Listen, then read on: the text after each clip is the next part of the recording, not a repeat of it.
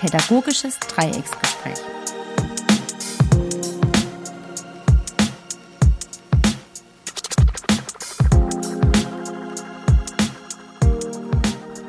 Ja, hallo zum pädagogischen Dreiecksgespräch. Wir hatten letzte Woche ja eine Pause durch den Feiertag. Jetzt sind wir wieder am Start. Es hat sich einiges getan.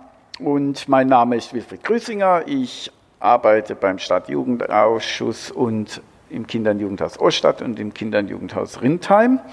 Und meine Kollegen sind Elena Ganz, genannt Leni, und ich arbeite auch in den beiden Häusern. Und ich bin auch wieder mit dabei, Sebastian Pflüger, für die Computerspielschule zuständig. Ja, schön, dass wir wieder zusammen sind und äh, es hat sich ja jetzt einiges getan. Wir wollen heute in dem Podcast ein Stück weit so von unserer Erfahrung der letzten Wochen sprechen, ähm, weil wir da einige neue Sachen äh, ausprobiert haben und äh, wolle euch da ein Stück weit ja, erzählen, wie das uns damit erging und vielleicht ja, bekommt der ein oder andere, die ein oder andere äh, gewisse Anregung für die eigene Praxis. Ähm, und dann wollen wir die neuesten Entwicklungen ein Stück weit ähm, beleuchten. Wir haben ja jetzt äh, die Freigabe, dass wir nächste Woche Kinder- und Jugendhäuser wieder öffnen können. Da geht es uns ja ein Stück weit viele Gedanken im Kopf, die wollen wir heute auch noch ein bisschen besprechen. Okay, wir wollen mal loslegen mit dem Punkt der unserer neuen Bereiche, die wir da ausprobiert haben. Leni, kannst du mal erzählen, was haben wir denn gemacht?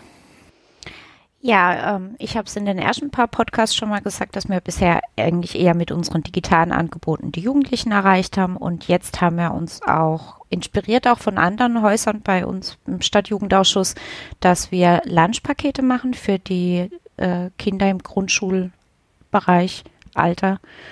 Und es ähm, läuft sehr gut. Also wir haben von Anfang an, ich glaube, äh, innerhalb von, wir haben erstmal gestartet mit so zehn Paketen und ähm, die waren relativ zügig am ersten Tag auch weg.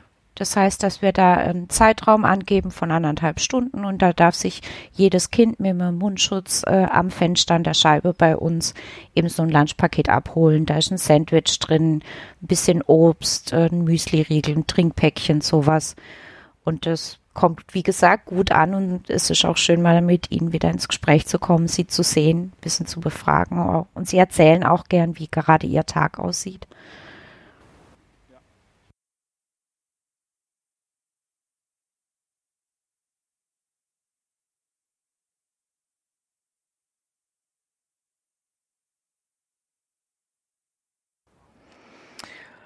Ähm, waren ähnlich, also es ist auch ein Selbstläufer dann gewesen, hat sich relativ schnell rumgesprochen, dass wir diese Lunchpakete ausgeben und jetzt ist es so, dass wir um 12.30 Uhr fangen wir damit an und jetzt stehen oder warten ein paar Kinder und Jugendliche auch schon äh, davor auf uns quasi, bis wir endlich auftauchen, um sie rauszugeben und haben das fest in ihren Tag eingeplant, da vorbeizukommen, sich so ein Lunchpaket abzuholen und dann wieder weiter rumzutollen im Stadtteil. Und die, das Schöne daran ist, dass man halt so eine Möglichkeit bekommt, mit den Kindern und Jugendlichen auch mal wieder kurz ins Gespräch zu kommen und sie auch zu sehen. Also einfach mal kurz nur sich mit ihnen zu unterhalten. Wie geht's dir? Wie steht's und so. Äh, und es bietet da eine schöne, unverbindliche Möglichkeit und halt auch völlig der Prinzipien der offenen Arbeit entsprechen. Also es ist offen, freiwillig, es kann jeder kommen, kann jeder mitmachen. Das ist sehr schön, wird auch sehr schön angenommen. Und es kommt im Stadtteil auch gut an. Also ich finde gerade, dass man auch äh, manche Eltern, manche Mütter kamen ja schon vorbei und haben gesagt, das entlastet auch sie. Und das finde ich echt, wenn Jugendarbeit so einen Beitrag leisten kann, dann haben wir doch gewonnen.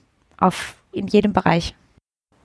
Ja, auf jeden Fall. Also ich, ich, ich war nicht ganz überrascht, weil äh, man ja jetzt die letzten Wochen gar nicht so, ich brauche immer so ein Stück weit ein einen Bezug zu, zu, zu, de, zu, den Kindern oder zu Jugendlichen. Ich muss die eigentlich auch so sehen mal. Und das war für mich so ein Effekt, den hätte ich gar nicht so erwartet, dass, dass mir das richtig gut tut. Und ich glaube, den Kindern hat es auch gut getan, einfach mal sich wieder zu treffen und miteinander zu sprechen und, und einfach mal so ein Stück weit wieder Teil der Lebenswelt von ihnen zu sein und beziehungsweise da auch äh, was mitzubekommen, was, was denn sie gerade bewegt. Und äh, ja, auch das, was du sagst, Leni, die so Mütter, die dann kommen oder Elternteile, die kommen und dann sagen, ja, sie sind dankbar, weil sie sich momentan sehr belastet fühlen. Auch das betrifft einen ja auch. Ja. Also die Auswirkungen dieses, ähm, dieser Krise, die, die waren mir nicht so klar, weil ich eine andere Lebenssituation habe. Und, äh, und dann wird einem ja klar, wie bestimmte andere Gruppe unserer Gesellschaft ganz andere Probleme habe und die dann eher wieder deutlicher werden. Ja, definitiv. Aber es war ja auch nicht unser einziges. Wir haben, ähm, das sollte ich vielleicht auch noch dazu sagen, wir haben auch sogenannte Bas Basteltaschen gemacht. Ähm, das heißt, dass wir jetzt auch einmal in der Woche Taschen raushängen, die Bastelmaterial beinhalten. Und das darf sich auch jedes Kind mitnehmen. Das hängt draußen frei zur Verfügung. Und auch das ist wieder so ein Selbstläufer. Ähm, die holen sich das, das ist in, meistens sind so, in, in Rindheim sind so 15 Taschen, die wir jetzt hängen haben, die sind nach einem Tag auch schon wieder weg. ja. Ja, und auch da kommen Eltern, jetzt in der Oststadt war das so, im Kinder- und Jugendhaus Oststadt war, äh, bin ich, habe ich am Eingang äh, Mutter mit ihrem Kind gesehen und die sagt dann, ah, vielen Dank, dass Sie das machen, ganz toll. Und das sind dann so Sachen, da das ist ja zwar Kleinigkeit in Anführungsstrichen, und trotzdem sind Eltern sehr dankbar und das Feedback ist äh, eigentlich schon, äh, wir kriegen das im normalen Leben, kriegen wir das Feedback nie so direkt. Ja, ja. Weil ich deutlich sage, dass Eltern kommen und sagen, ey, Bombe, ich meine, klar, äh, aber jetzt habe ich das ganz extrem empfunden, dass die, die Eltern oder Erwachsene äh, sehr dankbar für so Aktionen sind.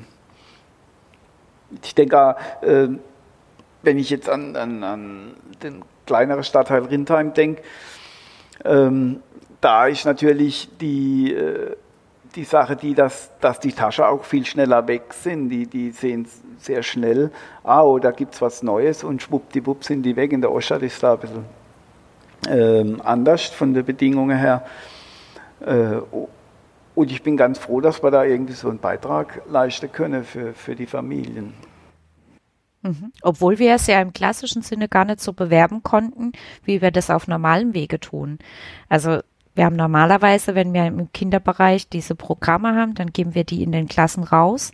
Das war ja jetzt so gar nicht möglich. Und wir haben auch gesagt, auf Instagram oder Facebook begrenzt, hilft es auch nichts, wenn ich jetzt die Werbung mache. Also alleine von diesem Raushängen, dass es da schon wahrgenommen und so genutzt wird, ist doch eine fantastische Zahl. Und ich denke, ähm, wir hatten ja vorher das Problem mit die, unserem Online-Angebot, kriegen wir eigentlich die Jugendlichen so, zumindest haben wir da einen, Kontakt und äh, zeige, dass wir da sind und äh, das wollte wir auch und wir haben die ganze Zeit das Problem gehabt, das machen wir eigentlich mit den Kindern. Ja? Mhm. Und äh, und ich finde es eigentlich, war das eine super äh, Lösung, das so hinzukriegen. Dazu, ja. dazu, muss man auch sagen, dass das natürlich nicht auf unser Mist gewachsen ist, ähm, mit, de, mit, diesen Lunchpaketen, auch mit dem Raushängen von Bastelmaterial. Das machen viele Kollegen von, vom Stadtjugendausschuss in stadtweit. Und das Kinder- und Jugendhaus West hat es äh, begonnen äh, und war da so ein Stück weit Vorreiter. Und wir haben es dann einfach äh, nachgemacht und jetzt mittlerweile machen es auch ganz viele andere Kollegen.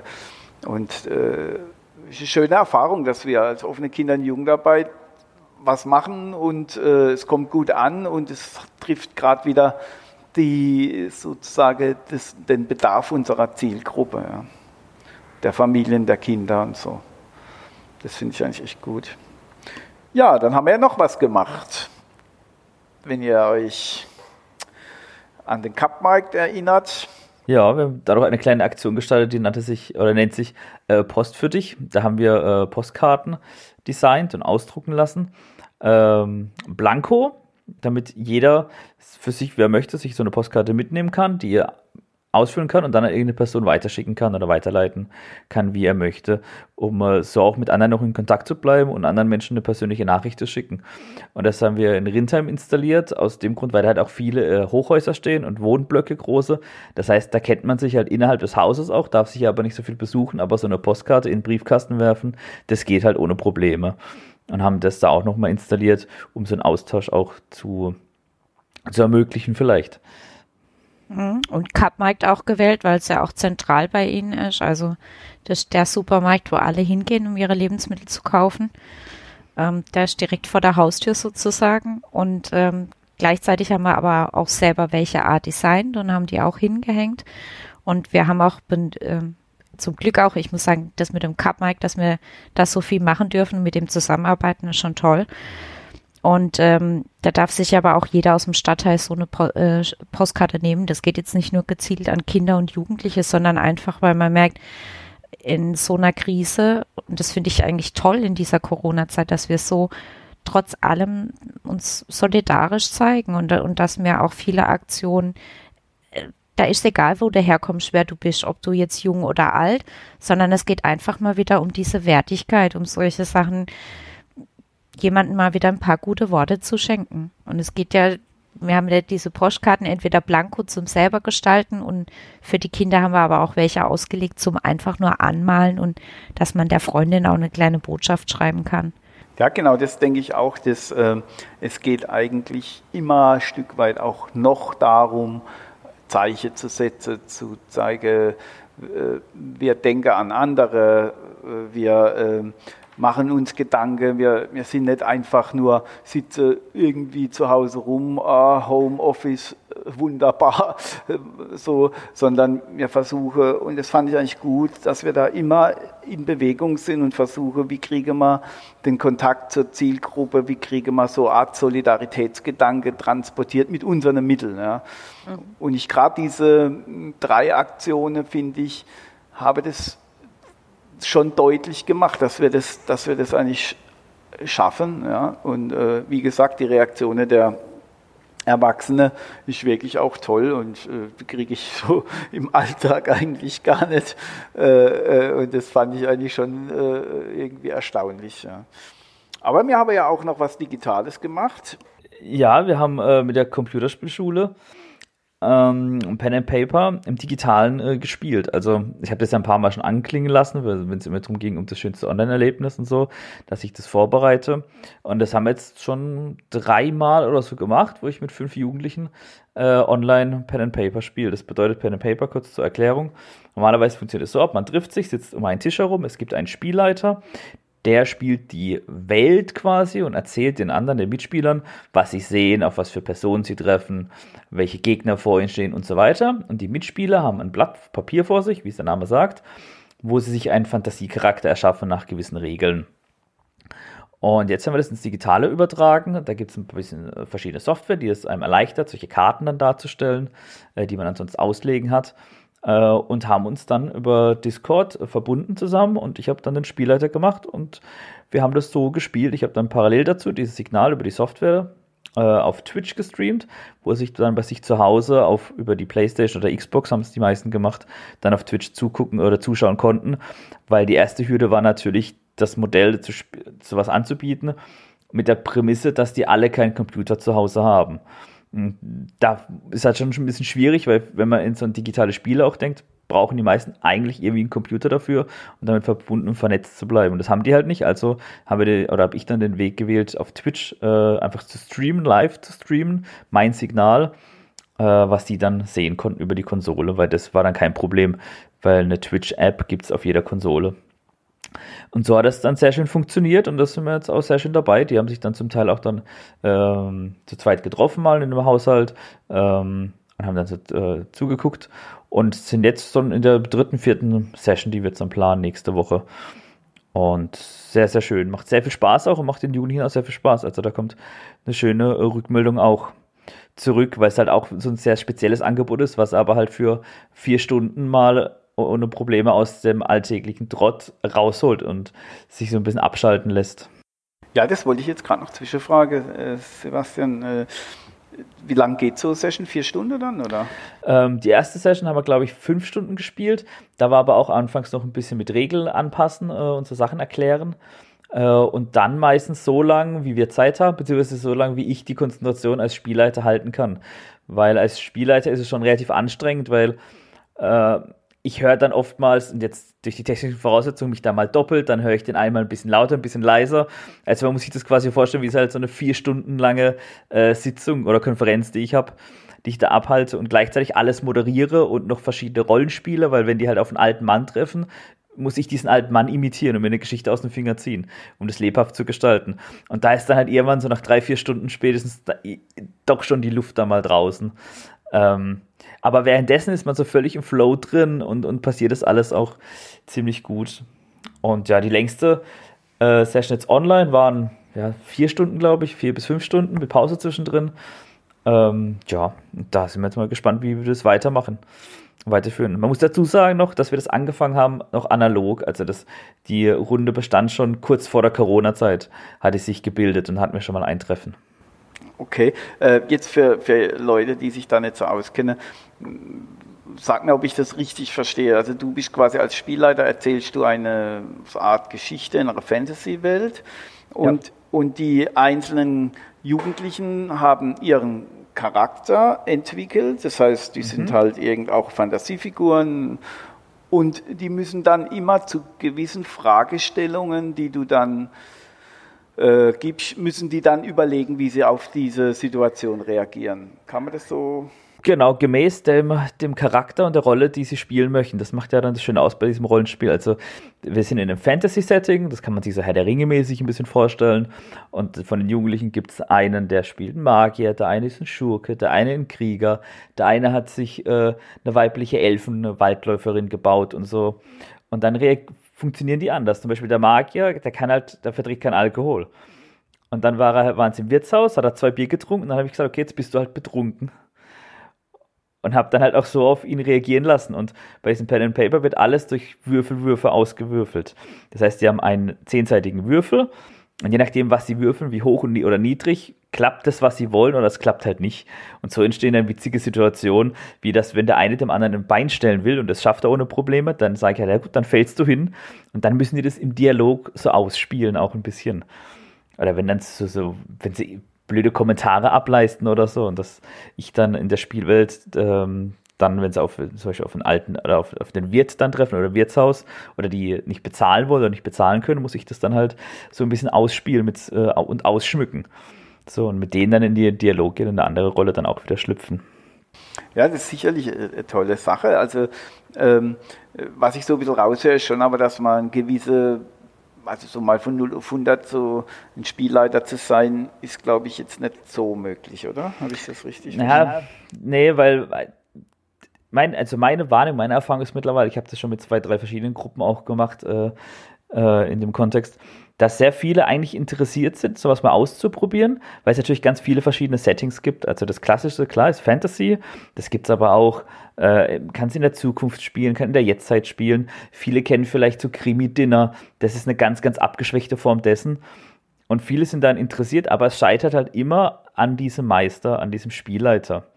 Weil der muss halt diese Regeln alle parat haben, der muss sich die Charaktere überlegen, der muss die Geschichte kennen, in welchem Konstrukt die zusammenspielt. Weil, wenn man jetzt an ein Krimi oder ein Buch denkt, gibt es ja auch manche Menschen, die haben vielleicht ein Geheimnis, das sie verbergen müssen, das aber später relevant wird. Und das muss der Spielleiter zu einem gewissen Punkt schon wissen, um die Geschichte halt interessant zu halten auch. Das heißt, also das wollte ich einfach nochmal sagen, wenn sich jemand dafür so, so interessiert, dann muss er sich da schon ein bisschen ein Know-how an, aneignen, ein bisschen üben. Das äh, ja. ist schon, ja, jetzt unabhängig jetzt von deiner technischen Expertise mit Twitch-Streamer und so weiter, das, naja, das ist jetzt in Corona-Zeiten natürlich ein Vorteil, wenn man sowas beherrscht, aber ich könnte es jetzt nicht. Ja? Also von daher, da habe sich jetzt einige Dinge ganz gut gefunden und war jetzt eine tolle Möglichkeit. Ne? Ja, und wird danach auch weiter Bestand behalten. Also, was ich da noch anmerken möchte, ist das Interessante, dass mit den vielen Jugendlichen oder Gruppen, die ich spiele, die sind oftmals auch in der Schule nicht die besten Schüler oder sind zum Teil auch gar nicht auf die Schule gegangen. Und dann gebe ich ihnen ein Regelwerk an die Hand, das interessiert und motiviert, wofür wir von 20, 30 Seiten reden, A4 Seiten zum Lesen und sage, wenn ihr mitspielen wollt, müsst ihr euch das durchlesen, zumindest überflogen haben, weil da ist auch steht drin, was ihr spielen dürft und nach welchen Regeln es funktioniert. Und das tun sie dann. Und das waren für mich auch so krasse Aha-Momente.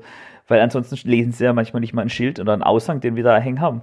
Und da drückst du ihnen so einen riesen Stapel Papier in die Hand und sagst, hier, das müsst ihr lesen. Und weil die so motiviert sind und sehr viel so interessiert an der Sache, ackern sie sich da durch und schaffen es dann, diese, das zu entwickeln. Und so passiert dann auch wieder ganz viel abseits eigentlich von diesem Rollenspiel. Aber wenn ich das auch mal ausprobieren möchte in meinem Jugendhaus, muss ich mir das sowas kaufen oder kann ich das auch im Internet frei finden, so ein Buch, Spiel, ähm, Regelwerk? Es, es, gibt im Internet zum Teil äh, kostenlose Regelwerke. Es, äh, das bekannteste oder weit verbreitetste ist, nennt sich How to be a Hero. Mhm. Das ist äh, in einem Wiki. Das ist für jeden eingängig und zugänglich. Da ist aber nur ein grobes Regelwerk. Da ist halt noch keine Geschichte dabei. Da muss man sich halt noch irgendwie selber eine Geschichte ausdenken und die schreiben oder spielen. Und ansonsten gibt es ganz viele verschiedene äh, Modelle und Plattformen mit unterschiedlichen Preissegmenten und Kategorien. Also die erfolgreichsten, das kennen vielleicht manche, das ist Dungeons Dragons. Da gibt es dann Abenteuer, die sind komplett vorgeschrieben, also mit Karten, mit Gegnern, mit Geschichten, wer weiß was und so weiter. Da kostet ein Buch dann aber halt 50 Euro. Das muss man dann auch erstmal haben. Aber es gibt auch was Einfacheres, das nennt sich zum Beispiel Aboera. Da zahlt man, das kostet 20 Euro die Box, da ist eine Anleitung dabei, da sind zehn Abenteuer dabei, ganz viel Kreaturen und so. Und damit kann man auch schon einsteigen. Das ist auch nicht so ein komplexes Regelwerk. Aber das ist wie mit jedem Hobby, auch in diesem Pen and Paper Hobby. Je tiefer ich einsteigen möchte, desto tiefer kann ich da auch reingehen und desto mehr Möglichkeiten gibt es auch und Zusatzmaterial, das ich mir da anschaffen kann. Und da ist für den Anfang und zum Reinkommen oftmals, äh, dass man auf so vorgefertigte Sachen einfach zurückgreift. Weil viele sind anfangs auch überfordert, weil wenn ich jetzt zum Beispiel mit euch das spielen würde, wäre jetzt mhm. der Klassiker, nehmen wir an, Willi ist jetzt der Krieger und Leni ist die Waldläuferin, die Bogenschützin. So, jetzt kennt euch so ein bisschen, weil ihr aus dem gleichen Dorf aufgewachsen seid, aber ihr wacht morgens auf, gefesselt in einem Keller. Das ist eure Ausgangssituation, okay? Ihr wacht beide auf, gefesselt in einem Keller. Und jetzt wäre die Frage, was tut ihr? Und ab jetzt beginnt dieses Pen and Paper Spiel, weil ich bin die Welt, ich sage euch, wie es aussieht, und aber ihr seid dort frei und ich muss auf eure Aktion reagieren, was ihr tut. Und das zu verstehen, dass ich jetzt eigentlich die komplette Freiheit habe, das fällt manchmal ein bisschen erst schwer. Oder auch zu verstehen, was für Konsequenzen dann die Welt halt vielleicht hat oder der Spielleiter mir gibt, je nachdem, wie ich darauf reagiere oder was auf mich wartet. Aber kann ich jetzt mein, Entschuldigung, meinen Zug selber steuern oder muss ich denn erwürfeln? Äh, du steuerst ihn selbst, was du sagst, was du machen möchtest. Und je nachdem, was du machen möchtest, musst du unterschiedlich würfeln. Also wenn du jetzt nur zum Beispiel ähm, aufstehen möchtest, da musst du nicht würfeln, das kannst du auf jeden Fall. Ja. Wenn du jetzt aber dich heimlich an der Wache vorbeischleichen möchtest, weil die vor der Tür steht, dann sage ich schon, okay, jetzt musst du würfeln. Und dann je nachdem, je nach Regelwerk, heißt es dann zum Beispiel auf List. Und da hast du dann fünf Punkte drin, das heißt, du bekommst auf deinen Würfelwurf fünf Punkte dazugerechnet und dann schaffst du es oder schaffst du es nicht. Und wenn du es nicht schaffst, dann muss ich halt sein, zum Beispiel dann als Wache, hey, stopp, bleiben Sie stehen so reagieren. Und dann geht es wieder weiter und dann kannst du wieder entscheiden, okay, was tust du jetzt? Und so Stück für Stück. Und da muss man da als, als Spielleiter so ein bisschen Feingefühl an den Tag legen. Wann lasse ich was wie auswürfeln? Wann unterbreche ich den Spielfluss? Wie stark oder gebe ich die Regeln auch so vor? Aber wir schweifen jetzt ein bisschen arg ab. Es soll ja kein Pen-and-Paper-Podcast werden. Ja, auf der anderen Seite dachte ich mir gerade jetzt für diese ähm, teilweise Öffnung, die wir jetzt dann ab nächste Woche wieder machen dürfen. Ähm, und wir wissen, wir dürfen kleine feste Gruppen, die dürfen wir reinlassen.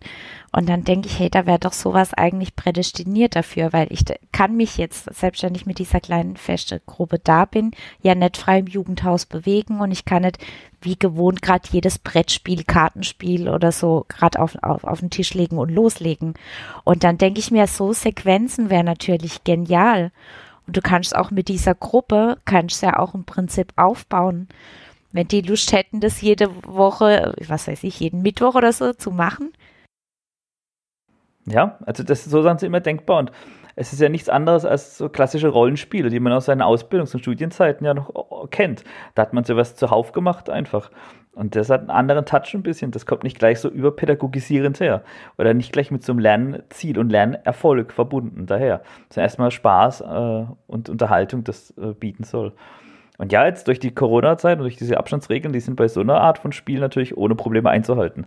Die haben ihr eigenes Blatt Papier, die haben ihren eigenen Würfel, man kann die weit genug auseinandersetzen. Das ist da alles kein, kein Problem.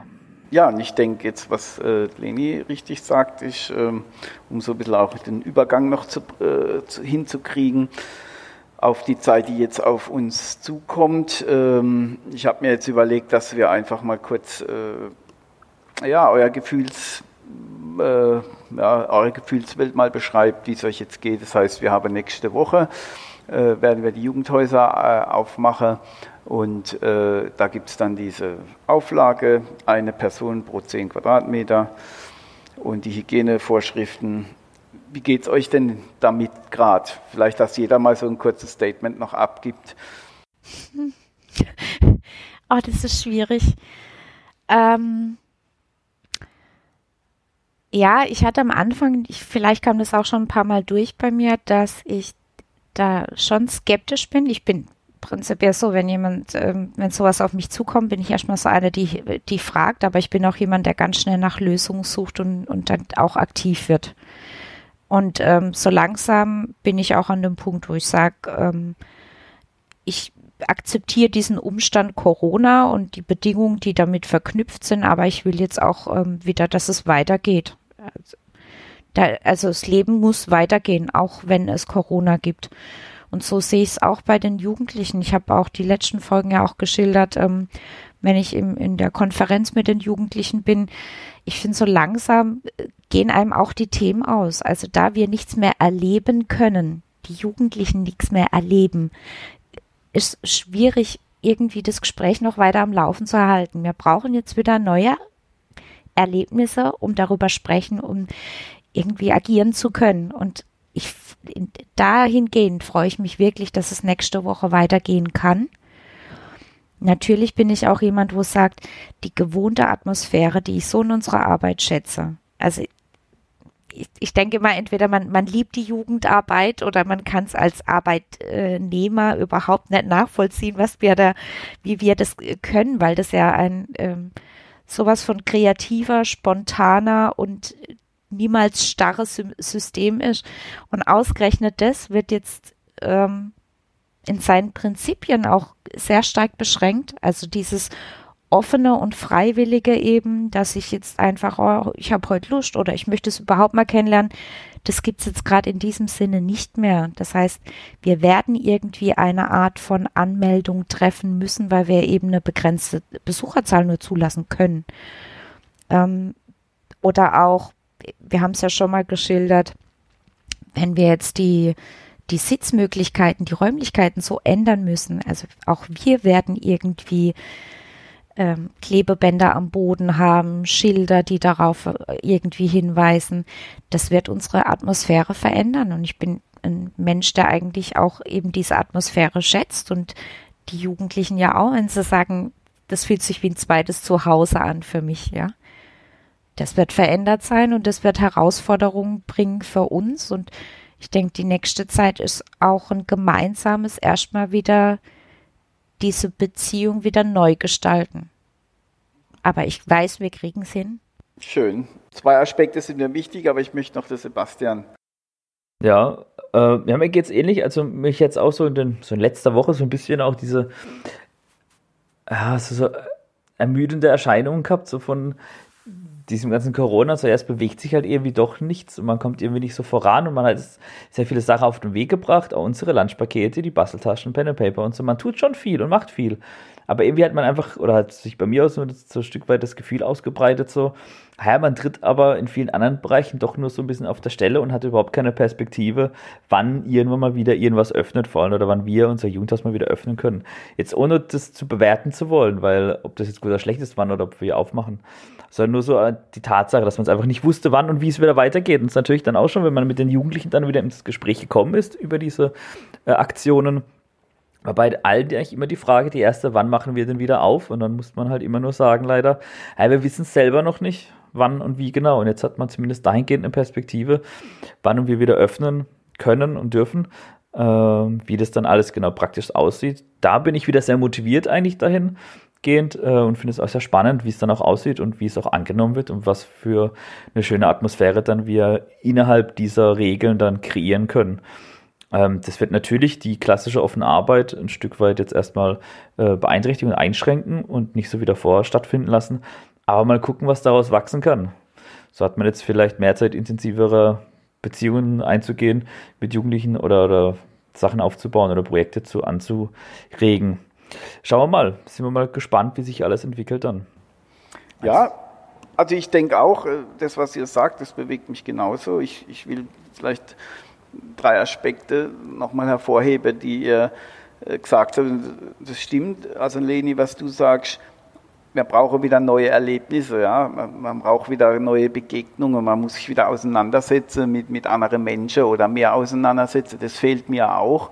Äh, und das fehlt den Jugendlichen, den Kindern auch. Also das ist das eine. Von daher finde ich es gut, dass wir äh, öffnen können und dass wir nicht Schule sind und nicht irgend so, sondern dass wir halt erstmal mit unserem Profil daherkommen. Da komme ich aber zum zweiten Punkt und das ist, glaube ich, die größte Herausforderung. Nicht nur also für, nicht nur für dich, Leni, auch für mich ist das ein groß und ich denke auch für viele Kollegen, dass wir eben unser, uns verabschieden müssen von unserer Offenheit. Ja.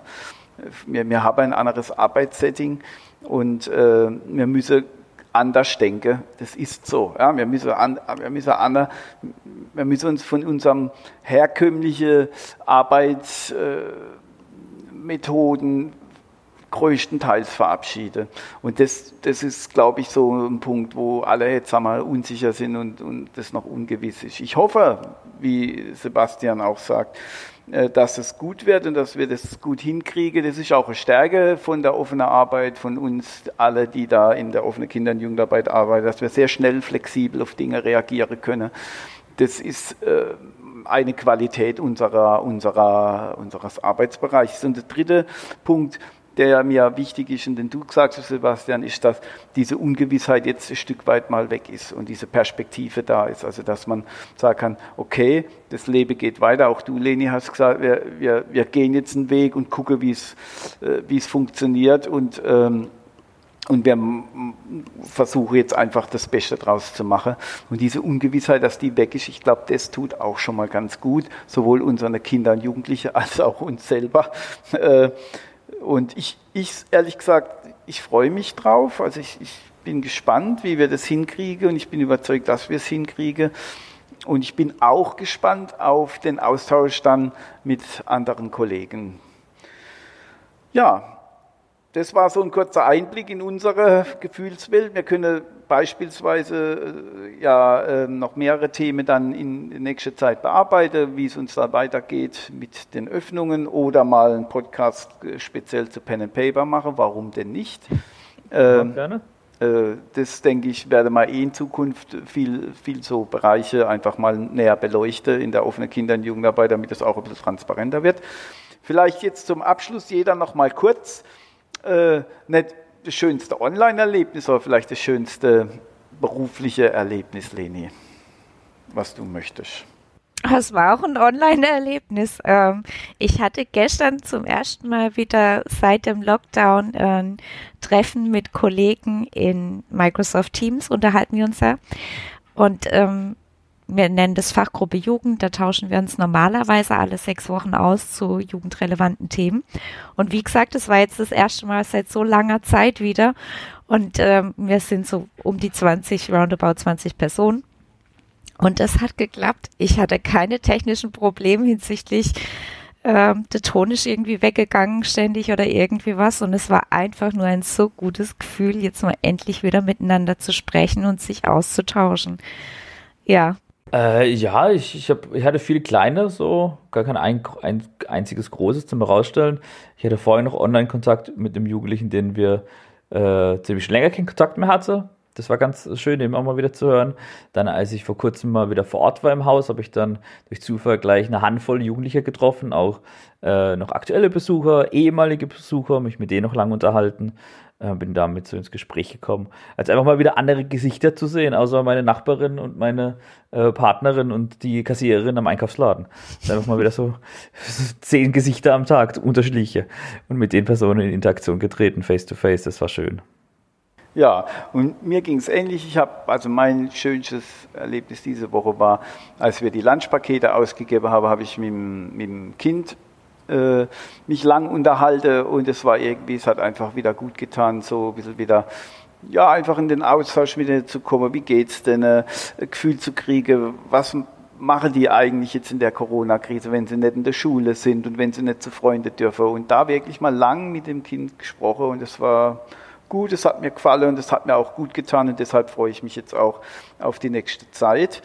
Ähm, ja, und ich hoffe, äh, wir kriegen das gut hin. Ich hoffe es nicht nur, ich weiß es, wir kriegen es gut hin und möchte mich jetzt auch verabschieden. Ich sage mal Tschüss, bis zum nächsten Mal und übergebe jetzt noch fürs Abschiedswort den zwei Kollegen. Ja, auch von mir. Bis zum nächsten Mal und erstmal schönes langes Wochenende. Und dann hören wir uns die Tage wieder. Ich schließe mich da an. Ich kann nur ein schönes Pfingstwochenende wünschen und wie immer bleibt gesund. Bis dann. Ciao.